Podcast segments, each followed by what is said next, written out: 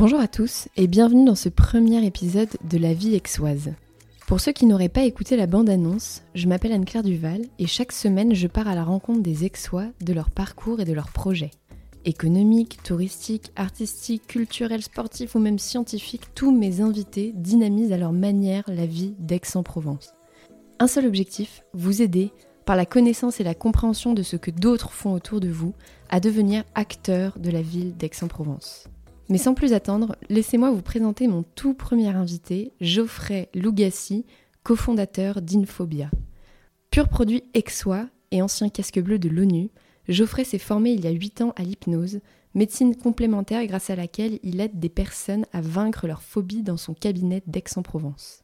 Il y a un an, il rencontre Shakir, son actuel associé et spécialiste de la réalité virtuelle. Et là, c'est le déclic pourquoi ne pas utiliser la réalité virtuelle pour créer un outil complémentaire au traitement des phobies? Cette rencontre marqua le début d'une aventure entrepreneuriale exoise originale, Infobia. Et d'ailleurs, le lancement officiel d'Infobia aura lieu le 10 septembre 2021, soit un jour après la sortie de cet épisode. Je vous mettrai toutes les informations dans les notes. Au cours de cette discussion, nous avons parlé du parcours de Geoffrey, de la naissance et de la création d'Infobia, des phobies en général et de leurs mécanismes, mais aussi de l'hypnose et des médecines alternatives, ainsi que de leurs dérives et de comment s'en protéger. Vous l'aurez compris, l'épisode est très riche et vous verrez que Geoffrey est quelqu'un de passionnant et de passionné. C'est parti pour ce premier épisode avec Geoffrey Lougassi. Bonjour Geoffrey. Bonjour Claire. Merci beaucoup de me recevoir et de m'accorder du temps euh, aujourd'hui. Je sais que c'est pas évident pour toi parce que vous êtes en plein lancement d'Infobia. Et euh, pour les personnes qui nous écoutent, on est vraiment dans les locaux d'Infobia. Et il y a des travaux partout et c'est génial. C'est le début de quelque chose de, nouveau. Et donc merci beaucoup Geoffrey de, me, de, dédier du temps justement pour me recevoir euh, chez vous. Eh ben, écoute, merci à toi d'être venu. Merci à toi de nous accorder notre temps, enfin ton temps du moins. Et euh, c'est avec grand plaisir qu'on te reçoit ici. Bon, c'est un peu le, le cafarnaum, mais, mais euh, ça fait très plaisir de te recevoir ici. Bon, bah génial. Alors, je vais commencer déjà euh, par une première question. Est-ce que tu pourrais te présenter, nous dire un peu qui tu es, d'où tu viens? Alors, ben, moi, c'est simple, c'est Geoffrey. Je suis hypnologue depuis maintenant, oula, ça fait 8 ans, je pense, à peu près de, de mémoire. Alors d'où je viens, euh, comme certains aiment le dire, je suis un pur produit du Sud. Ça s'entend. Je suis né sur Marseille, j'ai grandi sur Aix-en-Provence. Euh, je suis allé au lycée sur Aix-en-Provence, enfin, j'ai fait toutes mes études, jusqu'au jour où j'ai décidé de partir à l'armée. C'était il y a, il y a 10, 12, 15 ans peut-être. Euh, je suis donc monté sur Nancy, j'ai été dans l'armée pendant 5 ans. je suis rentré à l'ONU, j'ai fait bon, ce que j'avais à faire, j'ai fait mon temps. Et puis le sud me manquait. Donc euh, me voici, je suis redescendu, je me suis formé à l'hypnose et, euh, et me voici donc euh, dans le sud de la France, Aix-en-Provence. Ça fait maintenant 8 ans, comme je disais, que j'ai un cabinet sur Aix-en-Provence. Et il y a quelques, quelques temps, il y a un an à peu près, je me suis lancé sur le projet Infobia. Et donc, welcome. C'est pour ça qu'on est là. bah, génial. Est-ce que tu pourrais juste me, me préciser Comment est-ce que tu t'es formé à l'hypnose et en fait comment est-ce que tu en es arrivé là? Pourquoi tu as choisi l'hypnose et pas une autre, euh, une autre médecine alternative par exemple? Alors, il y, a sûrement beaucoup de belles histoires à raconter, comment on a envie d'aider les gens, comment on a envie de faire ce métier. Moi, j'y suis arrivé euh, presque par pur hasard. Euh, à l'armée, j'étais au Liban. C'était donc, on a fait six mois de mission. J'étais donc volontaire pour les Nations Unies. Et ben, on avait beaucoup de temps libre. Et, j'ai commencé donc euh, le soir avec les copains à faire ce qu'on appelle de l'hypnose de spectacle. Euh, j'ai appris ça sur YouTube. Euh, J'avais pas de, formation particulière. Euh, j'ai appris à hypnotiser. Bon, j'ai eu beaucoup, beaucoup de loupés, faut, faut, être honnête. Jusqu'au jour où j'ai réussi, c'est devenu presque une passion, un jeu. Et le jour où j'ai voulu quitter l'armée, je cherchais quoi faire. et pour être honnête, je voulais pas faire de la thérapie, je voulais faire du spectacle. Euh, mais je suis quand même parti donc en école d'hypnose, j'en ai fait un paquet. Euh, je vais pas toutes les citer euh, parce qu'il y, y, en a vraiment beaucoup. Et là, j'ai découvert l'hypnose thérapeutique, c'est-à-dire que c'est quelque chose que je connaissais absolument pas.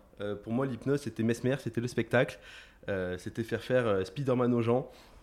Et, et en fait, j'ai découvert qu'on pouvait aider, qu'on pouvait aller beaucoup plus loin, et ça m'a énormément plu. Mmh. je me suis senti utile finalement. Euh, beaucoup plus utile qu'en faisant du spectacle. Bien qu'on apporte du rire, hein, c'est génial. Mais, ou des pleurs. Ou des pleurs, hein. il y avait les deux. Mais la thérapie avait quelque chose de plus beau, de plus noble.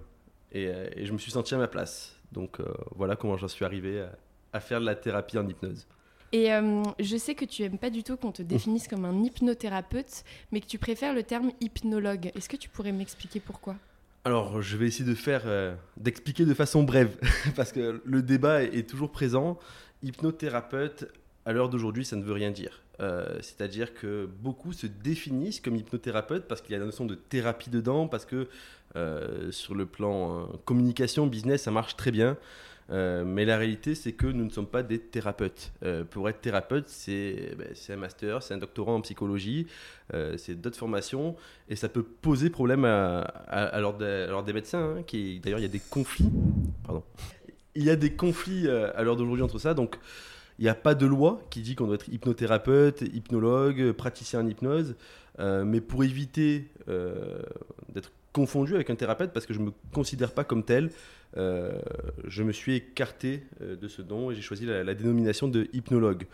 Euh, dans hypnologue, ce que j'aimais bien, c'est qu'il y a le côté log, recherche, et, je me suis toujours orienté vers, vers la recherche. Donc j'ai travaillé pour beaucoup d'entreprises pour améliorer les conditions de vie au travail, pour, pour développer des, des programmes, des, ça, je vais pas avoir le temps de dire ce que j'ai fait en fait. C'est pas grave, on coupera. voilà. Mais euh, j'ai travaillé dans la recherche. D'accord, ok. Et tu n'as pas le droit du tout de parler des entreprises pour lesquelles tu l'as fait? Il y, y, a quand même une confidentialité qui rentre euh, en compte. Donc j'allais, j'étais parti pour le dire euh, dans la lancée. Et en fait, non. Pour, pour revenir du coup sur Infobia, est-ce que tu pourrais m'expliquer ce, que, ce qu'est Infobia, comment le projet est né? Alors Infobia, avant tout, c'est une histoire, je pense. Euh, elle commence il y a, un an. Euh, quand j'ai débarqué dans les locaux, donc ici c'était des locaux initialement de gaming euh, en réalité virtuelle. j'ai débarqué ici alors, pour un projet qui est en construction avec une autre entreprise sur un projet de relaxation mêlant réalité virtuelle et, hypnose. Finalement, bon, ce projet ne s'est pas lancé, ne s'est pas développé. par contre, ben, j'ai rencontré le, propriétaire des lieux, Shakir, et ça a été un peu un coup de cœur. Euh, c'est-à-dire que Shakir et moi, on a rapidement sympathisé. Et Shakir, en fait, ne fait pas que du gaming en réalité virtuelle, il travaille beaucoup avec des professionnels. Euh, c'est-à-dire que par exemple, euh, dans l'immobilier, il fait de la création de, contenu de façon à pouvoir visiter les maisons en réalité virtuelle avant qu'elles existent. Il a travaillé sur des, problèmes, sur des, sur des programmes avec euh, Alzheimer. Enfin, il travaille avec beaucoup de choses. Et une des premières questions qu'il m'avait posées, je me rappelle à l'époque, c'est Mais avec ta profession, parce qu'il ne connaissait pas du tout ma profession, est-ce que euh, la réalité virtuelle peut être couplée avec ta profession? Est-ce qu'on peut les, les mettre ensemble? Tu veux dire mélanger hypnothérapie avec euh, de la technologie, de la réalité virtuelle Exactement. La première réponse que j'ai eue, c'est non. Euh, j'ai pas, eu d'illumination, j'ai pas eu une vision euh, transcendante qui m'a transpercé. non, j'avais pas de. Je dis non, ça, ça, peut pas fonctionner. Puis je suis rentré chez moi, je me suis couché quand même avec cette petite idée en tête. Le lendemain, je, recevais un client, je me rappelle très bien parce que c'était un. Alors, je parle de client, encore une fois, parce que je ne suis pas thérapeute, donc j'ai envie de dire patient, hein, le cœur y est, euh, mais la dénomination reste client euh, légalement. Donc je recevais un client qui était, euh, je me rappelle, qui, souffrait de la peur du vide, d'acrophobie, ce qu'on appelle plus communément le vertige. Et à la fin de la séance, je savais que le problème était traité de mon, de mon côté. Et la personne m'a posé une question. Et cette question était incroyable parce qu'on ne me l'avait jamais posée. et on me l'a posée juste à ce moment-là, comme quoi parfois c'est un signe. Il m'a dit, mais comment je sais que je n'ai plus peur du vide? Et là, je me suis dit, c'est vrai qu'il y a des phobies qu'on peut rapidement vérifier par soi-même, euh, mais il y en a beaucoup, ça va être compliqué d'être exposé, confronté, et euh, certains clients développent euh, une anxiété finalement face est-ce que j'ai encore peur? Est-ce que je n'ai pas peur? Ils savent plus, ils sont dans, l'incertitude tant qu'ils ne sont pas confrontés à cette phobie. Et autant bah, le vertige, il suffit de monter un peu en hauteur, on, peut rapidement le, le vérifier. Euh, maintenant, la peur de l'avion, euh, l'aérodromophobie, ça va être plus compliqué. Il faut prendre des billets d'avion pour, pour, vérifier si on a peur ou pas. Et là, ça devient vite. Euh, ça fait cher la phobie. ça fait cher la phobie, ça, ça, devient compliqué. Donc, partant de là, j'ai dit on a peut-être une piste. Donc, deux, trois jours après, je suis retourné voir Shakir et j'ai dit j'ai peut-être une piste. Je ne sais pas si, c'est, si ça va le faire, mais j'ai peut-être une piste. Donc, on a dit on va essayer, on va tenter. Donc on a, utilisé un peu les réseaux sociaux, on a fait un peu un, appel à... J'aime pas utiliser le mot, mais on va dire... Euh, personne pour essayer. Pour pas et les, personnes donc sont venues. On a utilisé des, outils qui étaient présents en gaming, c'est-à-dire qu'ici on a par exemple un simulateur de voiture très réaliste où euh, on peut monter dans une voiture de course. Donc on l'a légèrement modifié, on l'a mis sur euh, un circuit ville et on a testé sur des gens qui avaient peur de la voiture et quand ils sont rentrés, ils pouvaient pas conduire le simulateur, c'est totalement impossible. Donc on a dit le simulateur correspond bien à la phobie. Les personnes ont bien peur quand ils rentrent dans un simulateur. On l'a fait sur 10, 15, 20 personnes au début. Et euh, on a testé donc au début une thérapie classique. Et après, on les remettait euh, dans le simulateur. Et là, on s'est rendu compte ben, que tout allait bien. Donc, partant de là, on a compris qu'on avait notre moyenne d'exposition. Euh, maintenant, on voulait voir s'il y avait d'autres utilités, si ça pouvait aller plus loin. Donc, il a fallu pousser un petit peu les recherches. Et et c'est comme ça qu'on en est arrivé à, créer une à monter les équipes. Mais ça, j'en parlerai euh, un peu plus tard. D'accord. Bon, écoute, c'est hyper intéressant. Euh, justement, par rapport à Infobia, est-ce que tu pourrais nous expliquer à, qui ça s'adresse maintenant aujourd'hui? Le projet est en lancement. Là, c'est plus qu'une question de jours, voire presque d'heures. Euh, est-ce que tu pourrais expliquer justement à qui ça s'adresse? Alors, je ne vais pas répondre directement à ta question. Je, je, vais remonter un petit peu en arrière de façon à ce que tu comprennes à qui ça s'adresse.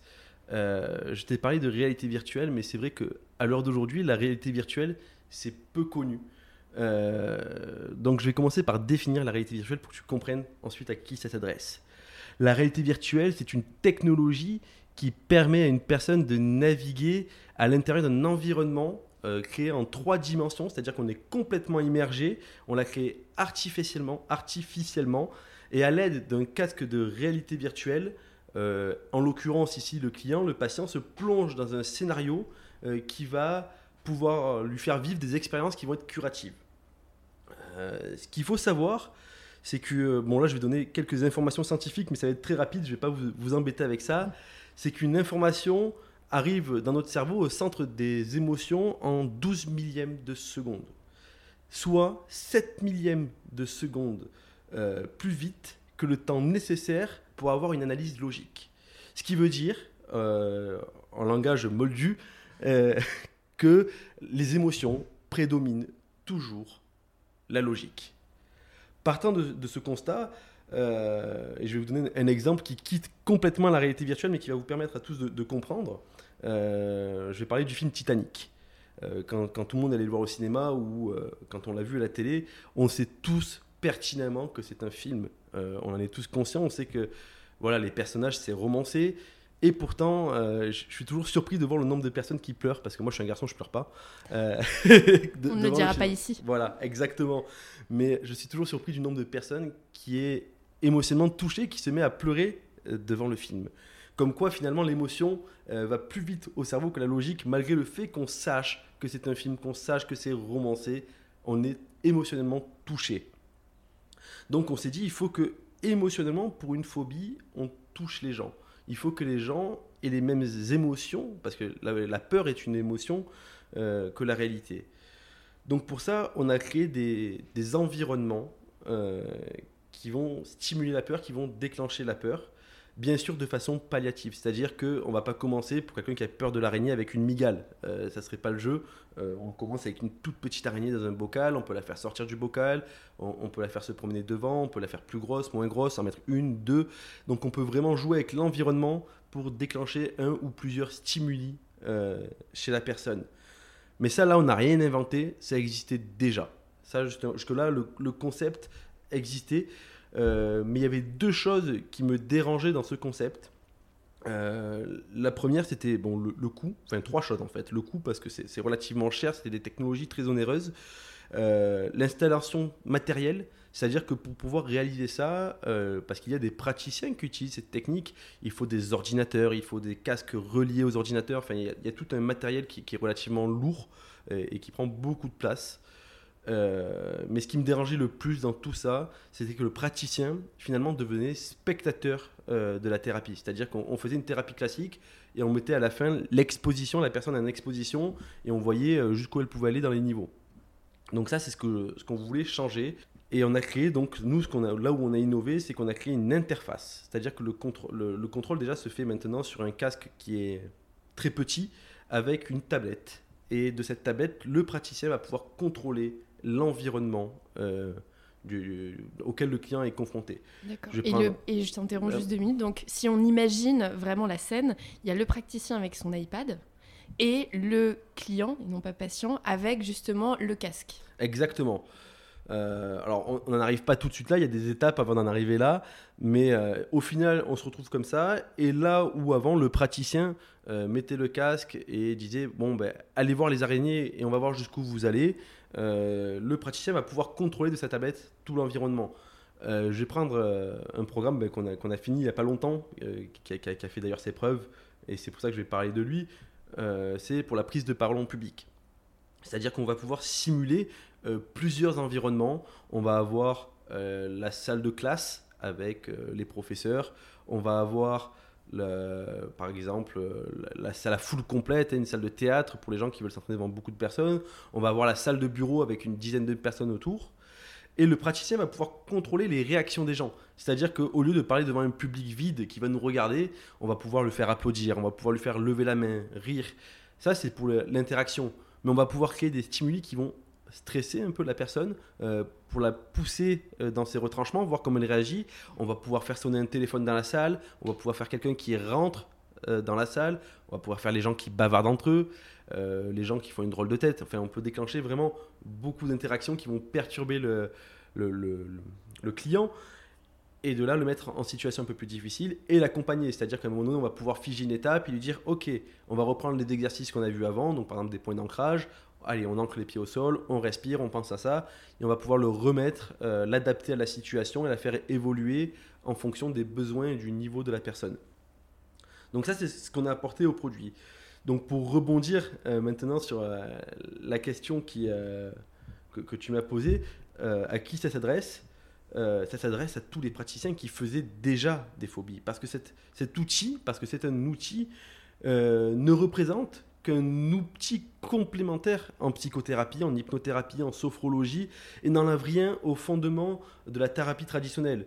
Sans les connaissances euh, et l'expérience requise chez le praticien compétent, euh, virtuelle ne serait pas efficace. Ici, on a une méthode euh, d'exposition, on a une méthode qui va apporter beaucoup de choses, et je vais revenir dessus.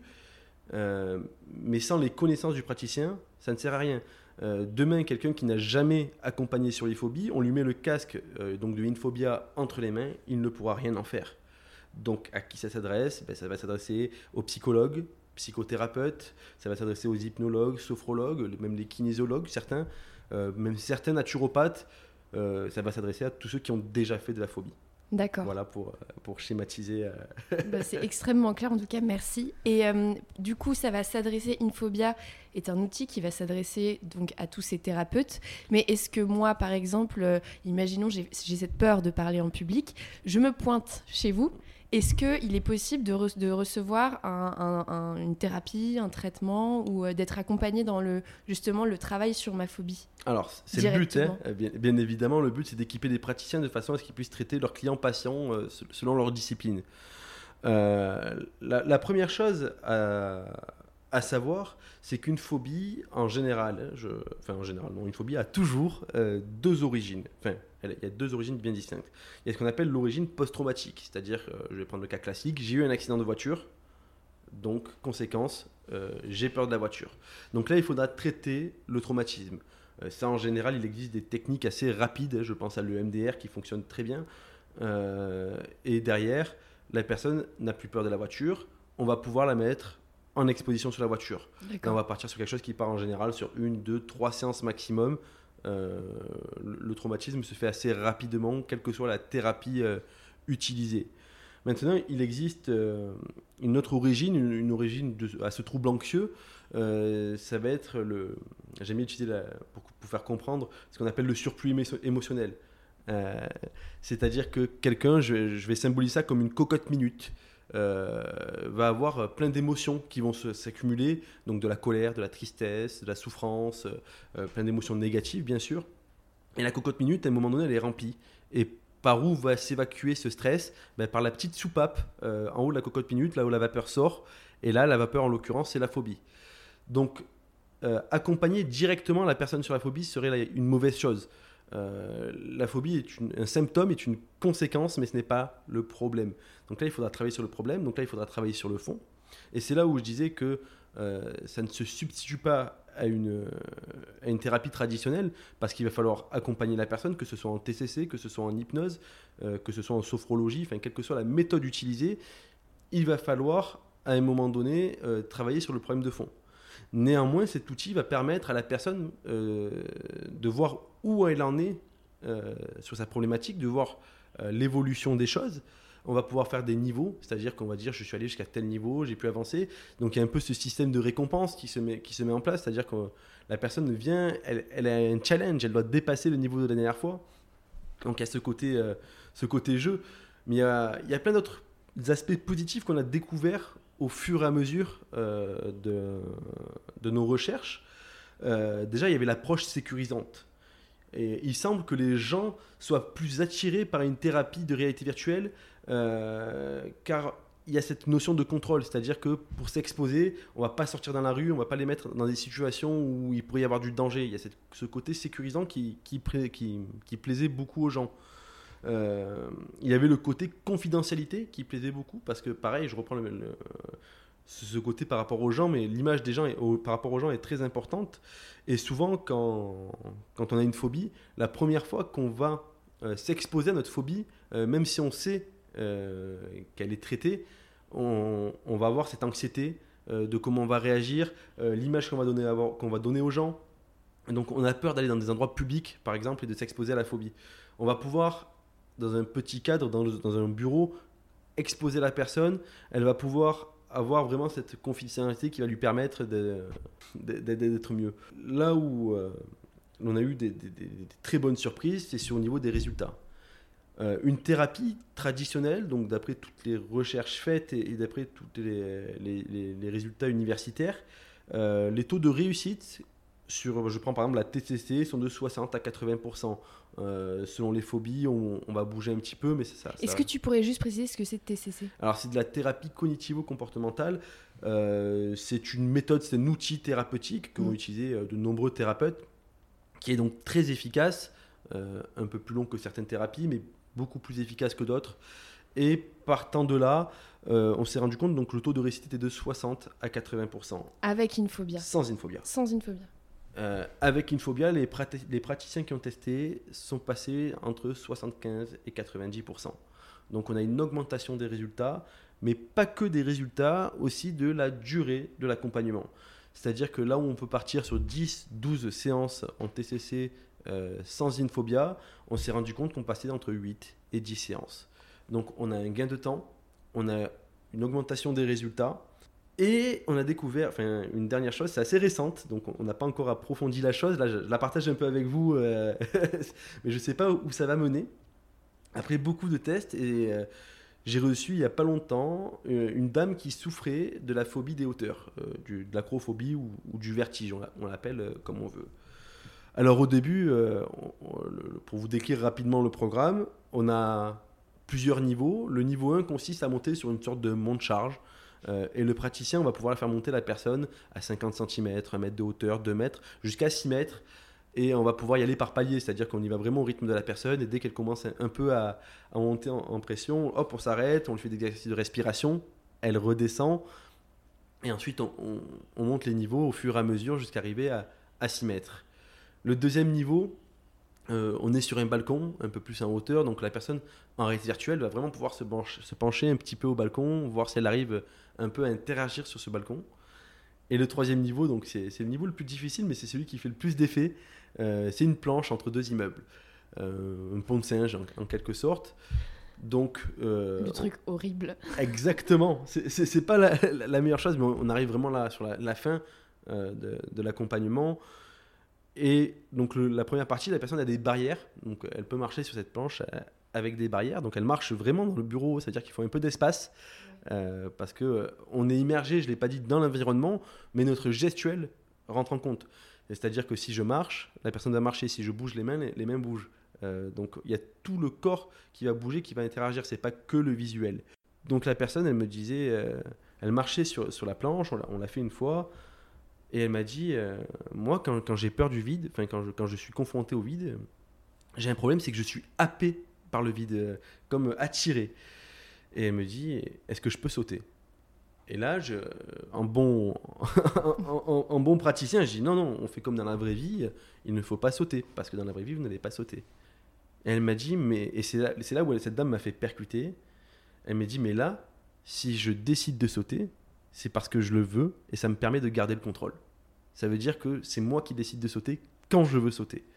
Et cette interaction m'a fait comprendre que bien sûr la personne savait qu'elle elle ne risquait rien car elle était réalité virtuelle, même si elle avait les, sensations. Ça pouvait la rassurer dans le sens où elle est happée par le vide, mais le geste de sauter, c'est elle qui décide de le faire. Donc cette dame a sauté. Donc euh, bon, dans la simulateur, c'est très marrant parce que c'est pas, on n'est on pas dans une vraie chute, hein, donc là, ça, ça diffère d'un vrai saut dans le vide. Mais grâce à la réalité virtuelle, on a pu faire faire quelque chose à des gens qu'on ne peut absolument pas faire euh, dans le réel. C'est-à-dire qu'on va pouvoir dépasser les limites du réel. Mhm.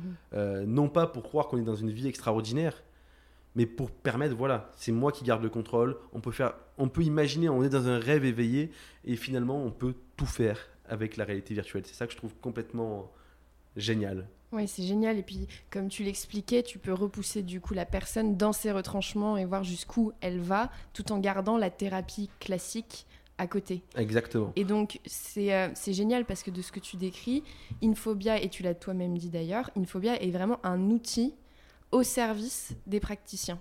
Exactement. Euh, ma plus grande crainte, quand, quand, quand, quand j'ai commencé à faire Infobia et quand, quand j'en ai parlé avec Shakir, c'était que la réalité virtuelle, comme on est amené à, à le croire aujourd'hui avec tout ce qu'on voit d'intelligence artificielle, enfin tout ce qu'il y a autour, remplace le praticien. Mm. Et c'est absolument pas mon but parce que déjà c'est mon métier et pour moi rien ne peut remplacer l'humain, surtout pas dans ce métier-là.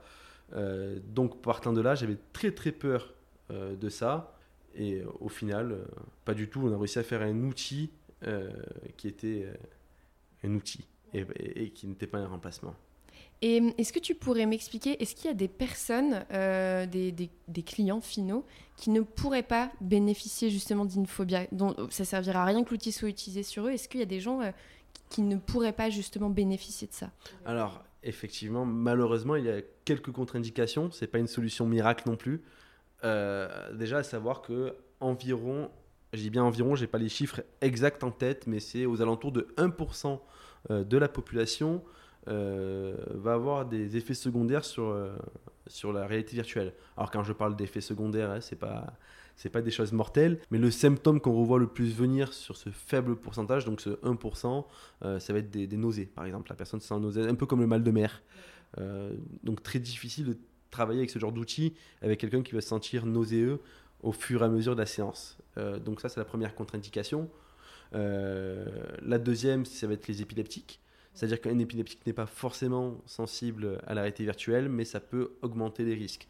Donc ils font partie de la, partie de la population qu'on traitera de façon classique.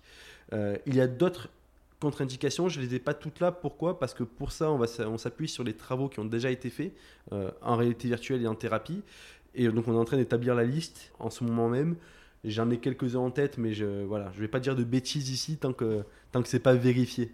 Justement, un, un petit peu avant qu'on commence l'interview, tu me parlais de cette différence entre les phobies post-traumatiques et les phobies symptomatiques. Oui, Donc post-traumatique euh, suite à, un événement traumatisant exactement. et symptomatique comme justement euh, soupape de décompression à un mal-être plus profond. Exactement.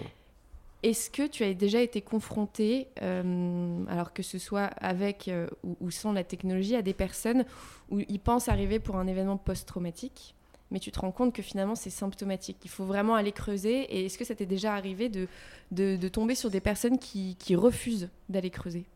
Oui, ça, ça arrive.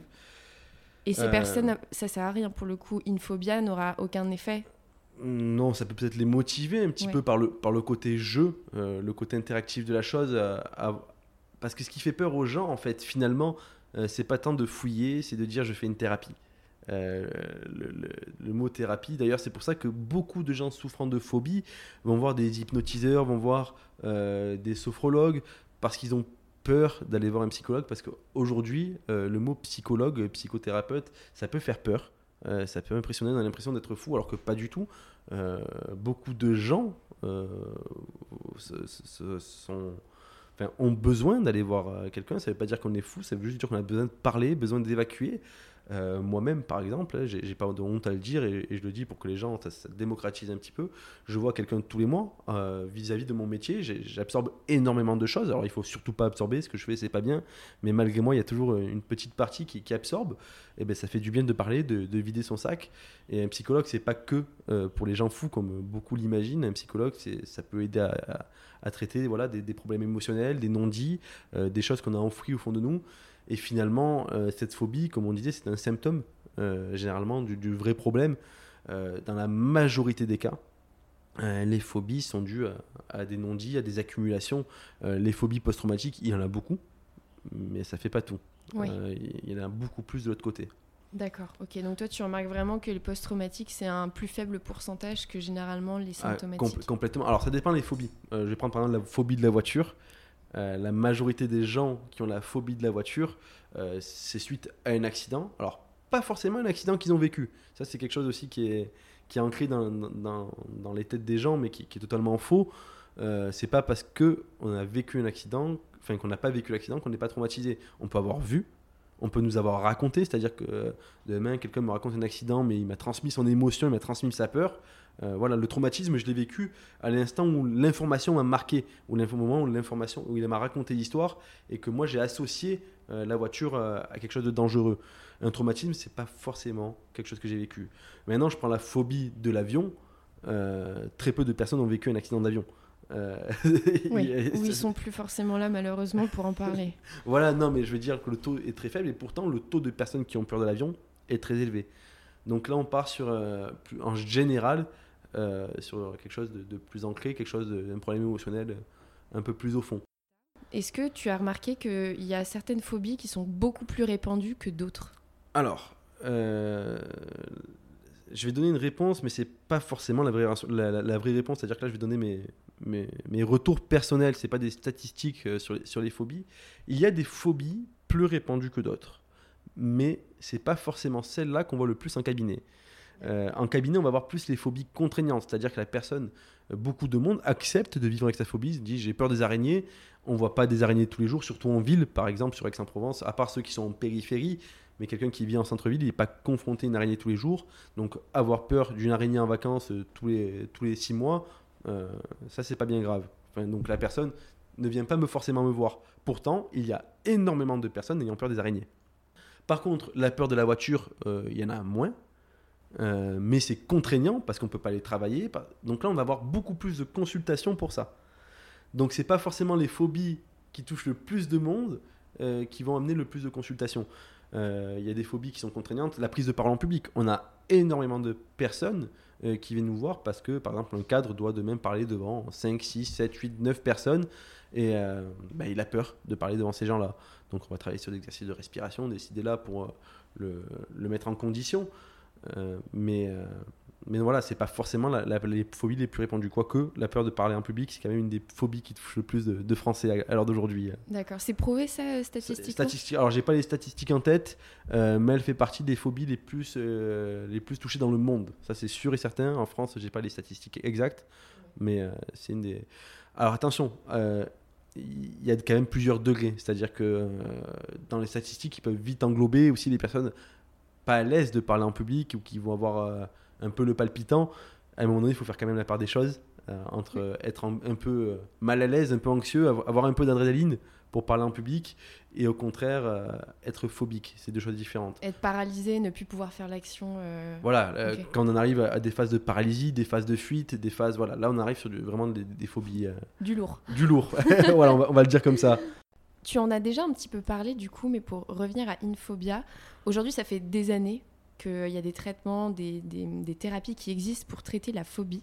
Qu'est-ce que euh, Infobia fait de mieux ou fait de plus que ce qui existe actuellement?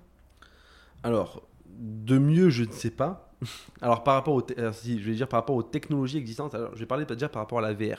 La VR existe déjà en thérapie. Euh, je pense à la conception où il y a le professeur Malbos qui l'utilise depuis quelques années, au, au Canada où c'est utilisé depuis quelques années, aux États-Unis où c'est utilisé depuis quelques années. Jusqu'à maintenant, euh, il y avait ce côté le praticien et spectateur, moi qui me dérangeait énormément. Donc ça c'est quelque chose, un problème auquel on a remédié. Maintenant par rapport à la thérapie classique, on va apporter donc voilà plus de résultats. Euh, ce côté, on va pouvoir dépasser la réalité plus rapide dans les résultats aussi en, en termes de rapidité. On va avoir ce côté approche sécurisante, ce qu'on disait tout à l'heure, qu'on peut Oui. se confronter sans risque. C'est-à-dire que si j'ai un accident de voiture en réalité virtuelle, euh, ça ne sera pas pareil que si j'ai un accident euh, dans la vie de tous les jours. On va avoir la, confo- la confidentialité, le côté intime de l'exposition, c'est-à-dire qu'on ne s'expose pas devant d'autres personnes. Donc voilà, en gros, les avantages qu'aujourd'hui apporte Infobia. Euh, mais pour moi, l'avantage majeur, c'est vraiment ce côté déjà plus rapide et plus efficace sur les statistiques. C'est ça pour moi que je retiens, c'est ce qui me ce qui m'a le plus euh, entré dans l'aventure. C'est-à-dire que si on avait moins de résultats mais qu'on avait d'autres avantages, c'était pas intéressant. Euh, le but pour moi, c'est d'augmenter le taux de réussite. Maintenant, j'entends déjà toutes les personnes qui vont dire mais ça fait 20 ans qu'on fait comme ça, pourquoi on va changer? Bah écoutez, ne changez pas, ça c'est vous faites comme vous voulez. Mais euh, ce qu'il y a à retenir, c'est que y a- fait peut-être 20 ans qu'on fait comme ça, mais il y a 40 ans, euh, on faisait autrement et ils disaient la même chose. Donc à un moment donné, eh ben, il faut s'adapter. Oui, ça fait partie de l'évolution, de l'amélioration des, des techniques euh, et auxquelles Infobia en fait participe. Exactement. Et hum, alors, je vais aller sur un terrain qui est, qui est- qui est tout autre. Aujourd'hui, les médecines complémentaires et alternatives, dont font partie l'hypnose, la sophro, la naturopathie, sont depuis quelque temps dans le radar de l'Ordre national des médecins. Est-ce que tu pourrais nous, nous expliquer pourquoi? Alors, les, gens ne le voient pas forcément, mais j'ai eu un rictus quand tu, as- quand tu as dit ta question. Je sais que c'est une question touchy. C'est euh, c'est très. Alors, j'ai peut-être pas parlé au nom de, de l'ordre des médecins, que ce soit bien clair. hein, je, je donne mon avis sur le sujet. Il n'y a, aucune position politique ou, ou quoi que ce soit.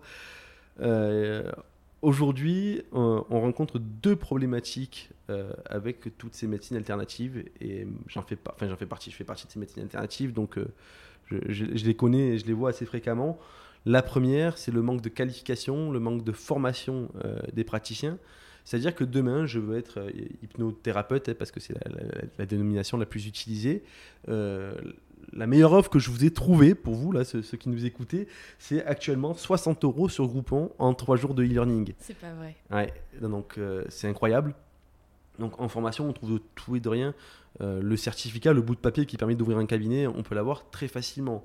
C'est pour ça que moi je demande euh, bah, aux gens, qui, aux futurs clients, futurs patients euh, qui vont voir un, un thérapeute, je vous demande qu'une chose, c'est renseignez-vous un minimum sur la personne. Je ne vous demande pas de faire une enquête. Mm. Euh, on n'est pas là pour enquêter sur le praticien. Euh, mais si vous voyez qu'il cache ses formations, euh, si vous voyez qu'il est mal noté sur Google, c'est pas forcément la, la meilleure chose à faire que d'aller le voir. On, on se fie pas forcément à, à sa tête et à, et à son site internet.